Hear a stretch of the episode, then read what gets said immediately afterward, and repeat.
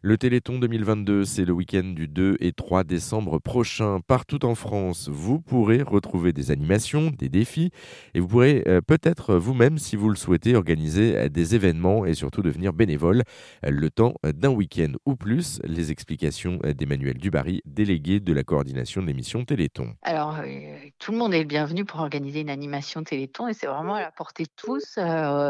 on peut s'impliquer quelques heures, plusieurs jours ou encore même rejoindre une équipe de coordination pour, euh, pour accompagner les bénévoles qui sont sur le terrain.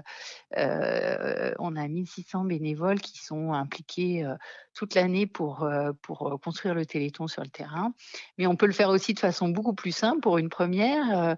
Alors, il y a un site qui s'appelle agir.téléthon.fr qui vraiment vous explique pas à pas comment monter une animation Téléthon, vous donne des idées pour, pour votre première opération et, et voilà, et c'est très simple, tout le monde peut se lancer et, et vous serez accompagné par une équipe de coordination dans chaque département euh, euh, qui est présente pour, euh, pour justement accompagner l'ensemble des bénévoles, accréditer les animations, s'assurer de la remontée des fonds. Enfin, il y a vraiment une organisation très solide qui a été mise en place depuis plus de 35 ans pour pour accompagner cet énorme élan de générosité qui se déroule chaque année sur le terrain. En tout cas, l'important, c'est de participer, quelle que soit justement l'animation que vous, souhaitez mettre en place, surtout de, donner. Merci beaucoup, Emmanuel Dubarry. Le Téléthon, c'est le 2 et 3 décembre prochain. Et puis, vous pouvez faire un don également au 36 37, c'est par téléphone ou encore sur Internet via le site de l'AFM Téléthon. On compte sur vous.